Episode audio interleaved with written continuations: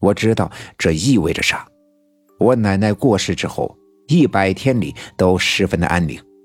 王革命家院子上笼罩的黑气不见了，我也再也没有见过百鬼夜行，甚至我有时候故意在夜里出门四外张望，都没再见过任何的一只鬼魂，更没有见过任何一个不干净的东西。也就在这一百天里，我再也没有产生过任何的幻觉，这让我觉得，仿佛之前的那些令人心里沉重的种种都已经过去，亦或者这只是一场噩梦。尽管我也一直没有得到我奶奶的消息，心里十分的思念，但也觉得，或许一切都已经过去，我奶奶现在已经脱离了肉体凡胎，得道成仙。那些妖邪呀，不敢再来了。可没想到今天，居然在李文丽家的门前再一次看见了这样的一群鬼魂，况且还是在大白天。尽管这次的鬼魂只有几十只，但我却分明的感觉到了他们的阴气越来越重。之前在黑夜，后来在傍晚弄一块乌云遮住太阳。而现在竟然在大上午的出现。那群鬼魂从我们的面前走过，顺着小路向南，路过小学校的大门口，径直的进了那片树林，便再也看不见他们的踪影了。我这时候才缓过神来，无意间仰起头，才发现我身后的程俊生却也一言不发，愣眉愣眼的望着南面的小树林的方向。我十分的疑惑，因为我知道普通人是无法看见这些的。可看程俊生的样子，他也看见了。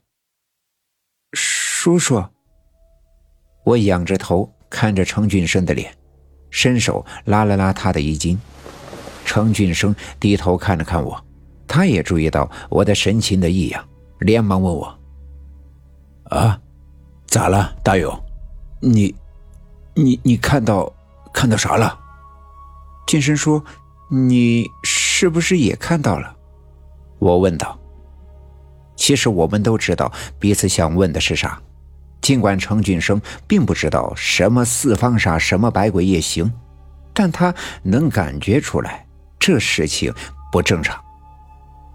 从程俊生的神情里，我看得出来，他的确像我一样看到了那群野鬼。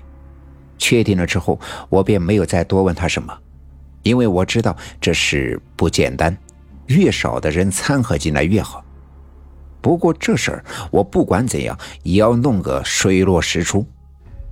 我忽然想起这次来到李文丽家，是早上的时候，妈妈给了我点钱，让我给家里买一包火柴，剩下的再自己买一些糖块但我心里有事，买了火柴之后就转身出门了。这时程俊生已经走远，我便迈步往南走去。刚迈了两步，身后的路边上汽车声响，我回头望去，原来是大客车回来了。咯吱的一声，车门打开，一些从城里回来的村民下了车，当然也有昨天进城的李文学和白小娟儿。白小娟的肚子已经大得十分明显，李文学搀扶着她，十分的体贴。我回过头，继续往南走。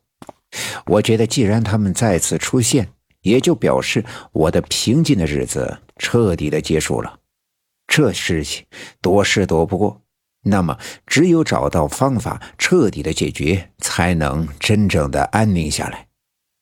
我原以为。只要我不搭理他，不在意，不去理会这些，任由他而去，顺其自然，就会让他自己安宁。而现在想想，这些东西并不会因为我的不搭不理就不发生、不发展。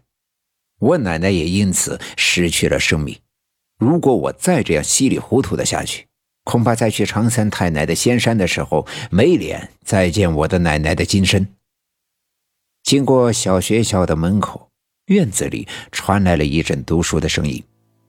我妈说：“今年秋天我就可以正式的上学了。”想到这儿呀，我苦笑的摇了摇头。因为我真的不知道刘家镇的今年还有没有秋天。一边胡思乱想，一边来到了小树林里。一进树林，我就感受到了刚才的那群鬼魂经过的时候传出来的那阵寒气。我躲在一棵粗壮的树后，悄悄地往前张望。果然，就在前面的不远处，那群鬼魂正围在一棵大树的周围。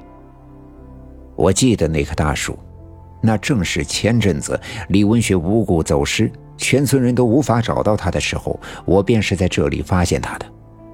我当然还记得，这棵树上有一个大树洞，洞口只有像我这样的小孩子才能钻进去。这树洞的下面有一条隧道。直通刘耀宗家的后面梨树园子里的枯井。这时候，我看到眼前不远处的那些鬼魂正一个个的钻进了那个树洞。尽管那个洞口对于他们来说的确太小，但他们就好像前阵子我和我奶奶在磨坊里看到的那样，仿佛被一阵强大的吸引力直接吸进那树洞一般。